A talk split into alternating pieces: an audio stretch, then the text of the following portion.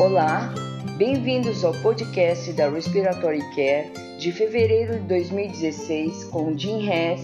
Iniciaremos com o artigo escolhido pelo editor da revista, que é de Moreno Franco e colaboradores. Os autores reportaram um estudo comparativo sobre a efetividade de estratégias de resgate em mil indivíduos com insuficiência respiratória hipoxêmica grave. Foram consideradas estratégias de resgate a oxigenação por meio de membrana extracorpórea, posição prona, ventilação oscilatória de alta frequência e vasodilatadores inalatórios. Nenhuma dessas estratégias, individualmente ou em combinação, tiveram uma associação significante com mortalidade hospitalar ajustada para covariáveis. Vasudevan sugere que, na ausência de evidência de alta qualidade para dar suporte às estratégias de resgate, a decisão de usá-las é um processo complexo que deve ser avaliado caso a caso. Gonzales Pizarro e colaboradores determinaram as pressões de pneumotórax em um modelo de porcos saudáveis sob anestesia geral. Baseados nesse modelo, os autores concluíram que o pneumotórax não parece ocorrer em pressões respiratórias menores que 50 centímetros de água, Bala e Kemani comentam que esses dados sugerem que uma manobra de recrutamento deve ser bem tolerada em recém-nascidos com pulmões normais ventilados mecanicamente. No entanto, é importante ressaltar que esses achados podem não ser aplicados a crianças com síndrome do desconforto respiratório. Natalina e colaboradores conduziram um estudo fisiológico para avaliar os fatores relacionados com a auto-PIP. A variável com efeito mais forte sobre a auto-PIP foi a limitação ao fluxo. Interessante, a frequência respiratória, o tempo expiratório, o volume corrente e a ventilação minuto não foram independentemente associados com a auto-PIP. Ku destaca que os fatores envolvidos no desenvolvimento da auto-PIP não ocorrem igualmente. Então, é importante priorizar e gerenciar a auto-PIP em pacientes sob ventilação mecânica. O objetivo do estudo de Bell e colaboradores foi determinar as correlações entre avaliações respiratórias para os neonatos e as crianças ventilados quando realizados simultaneamente por dois terapeutas respiratórios, tanto in loco, pessoalmente, quanto por telemedicina. As avaliações por telemedicina são altamente correlacionadas com as avaliações realizadas pessoalmente para 10 de 14 aspectos padrões de avaliação respiratória à beira do leito. Uma correlação pobre foi notada para parâmetros complexos gerados por pacientes. Usando o modelo simulador de pulmão de neonatos de extremo baixo peso ao nascimento, Ivanov avaliou o impacto do tubo T e pares de conectores de tubo endotraqueal para reduzir o espaço morto instrumental sobre a eliminação de dióxido de carbono. Uma redução do espaço morto instrumental levou à melhora da ventilação no modelo pulmonar. Os efeitos negativos sobre a resistência e o trabalho da respiração pareceram mínimos. Esses dados devem ser confirmados em humanos. O objetivo do estudo de Guzilewski e colaboradores foi avaliar a espirometria ajustada para a fração de óxido nítrico exalado em crianças, adolescentes e jovens adultos com asma.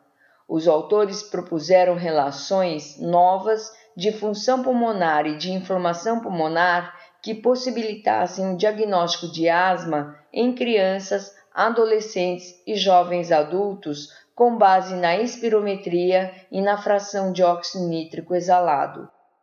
Minazian e colaboradores avaliaram os preditores de disfunção pulmonar em indivíduos com insuficiência cardíaca crônica de acordo com o limite inferior da normalidade em comparação com os valores de corte convencionais. Os autores acharam que o limite inferior da normalidade identifica mais preditores de disfunção de difusão e de obstrução de vias aéreas comparados com valores convencionais com indivíduos com insuficiência cardíaca crônica com disfunção sistólica ventricular esquerda. No entanto, a redução dos limites convencionais levam a resultados similares aos do limite inferior da normalidade.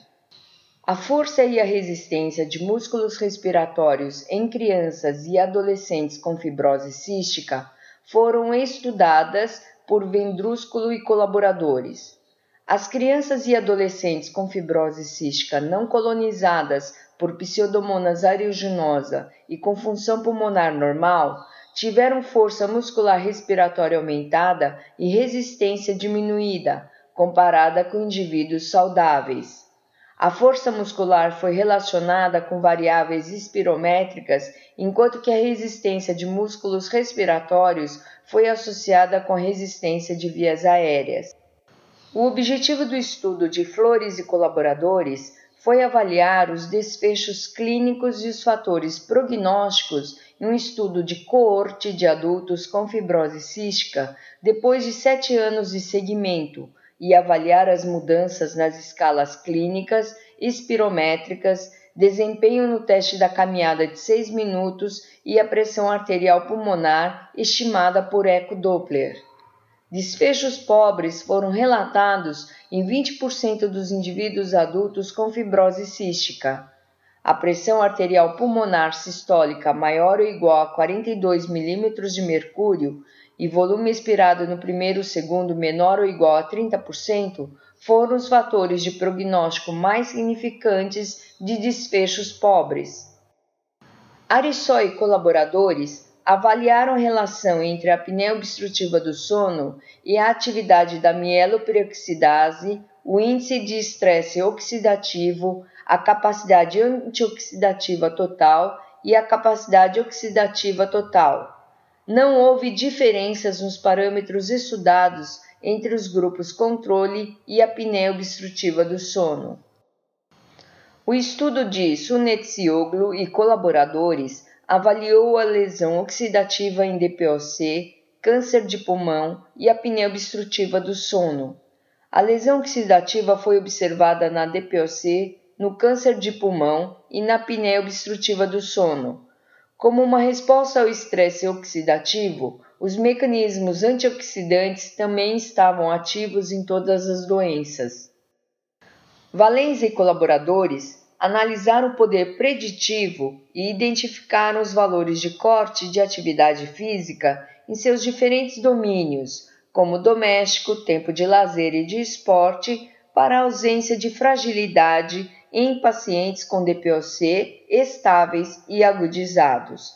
Os autores relataram que a atividade física foi fator preditor para a ausência ou presença de fragilidade em sujeitos com DPOC estável ou DPOC agudizada.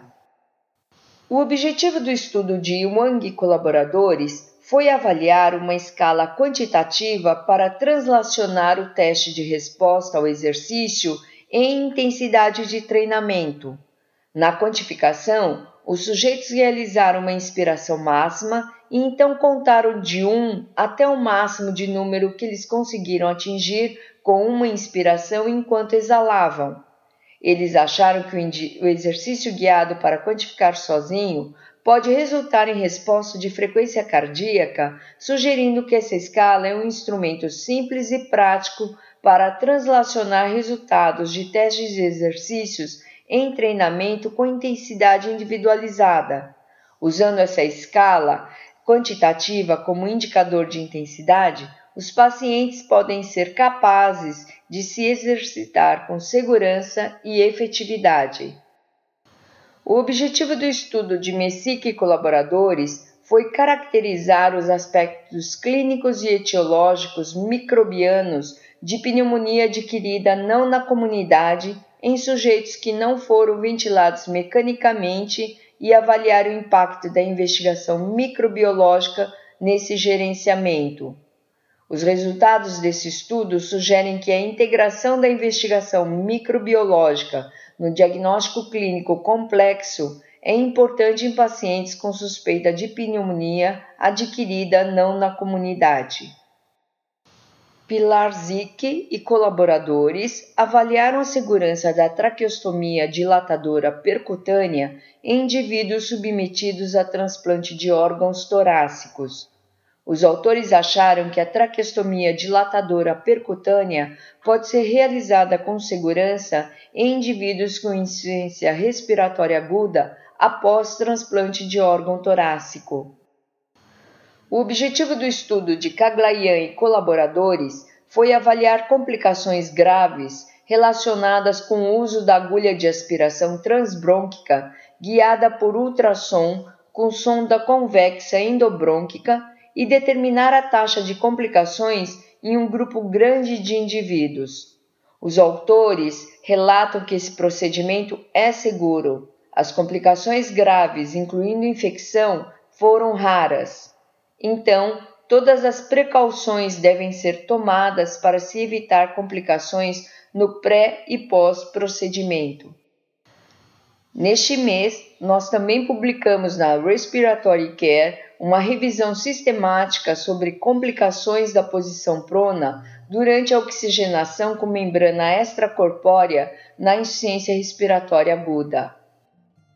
Para receber o conteúdo deste podcast e de podcasts anteriores da revista, por favor visite nosso website em www.rcjournal.com.